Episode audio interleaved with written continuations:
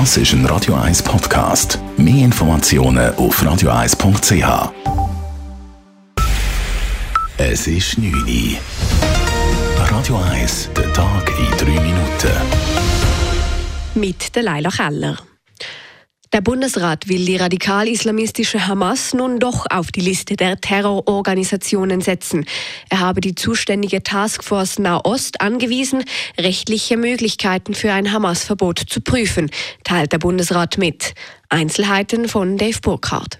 Vorgestern hat der Außenminister Ignazio Gassis vor den Medien im Bundeshaus gesagt, der Bundesrat müsse seine Haltung gegenüber der Hamas überdenken. Heute hat der Bundesrat an seiner Sitzung also entschieden, dass das Verbot von der Hamas soll geprüft werden der Bundesrat hat sich heute mit den schockierenden jüngsten Angriffen der Hamas befasst, heisst in einer Mitteilung.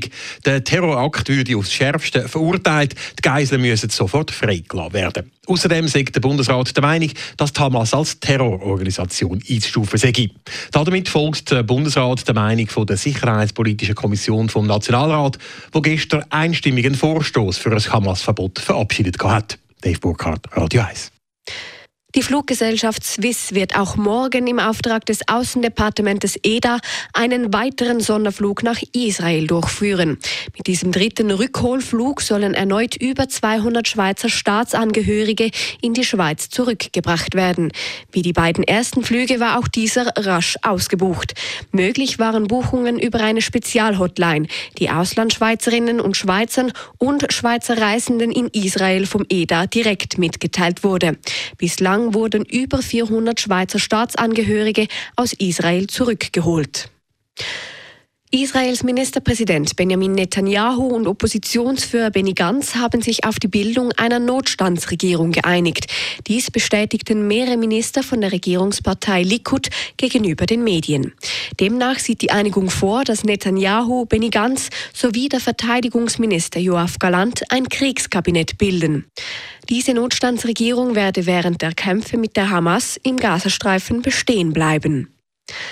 Die SVP bleibt auch im letzten SRG-Wahlbarometer vor den Wahlen am 22. Oktober im Umfragehoch.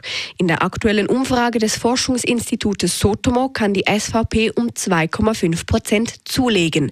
Demgegenüber verlieren die großen Sieger der letzten Wahlen 2019, die Grünen, gemäß Umfrage 3,5 Prozent. Sotomo-Politologe Michael Herrmann glaubt jedoch nicht, dass die Verschiebungen nach rechts so stark ausfallen wie beispielsweise beispielsweise bei den Wahlen vor acht Jahren, wie er gegenüber SRF sagt. Das wird alles ein bisschen kompensiert, weil wir zugleich davon ausgehen, dass ein Teil der Verluste der Grünen an die SP geht und dass die FDP eher in der Defensive ist. Deshalb wird es nicht so stark nach rechts gehen, wie das 2015 der Fall war. Leichte Zugewinne könnten laut Umfrage SP und Mitte verbuchen. FDP und GLP werden leichte Verluste vorausgesagt. Radio 1 Wetter. In der Nacht meistens klar, morgen Morgen dann ein paar Nebelfelder. Der Tag dauert teilweise sonnig mit ein paar dichten Wolkenfeldern. Die Temperaturen sinken am Morgen auf etwa 10 Grad. Im Verlauf des Tages steigen sie dann wieder auf gut 23 Grad. Das war der Tag in 3 Minuten.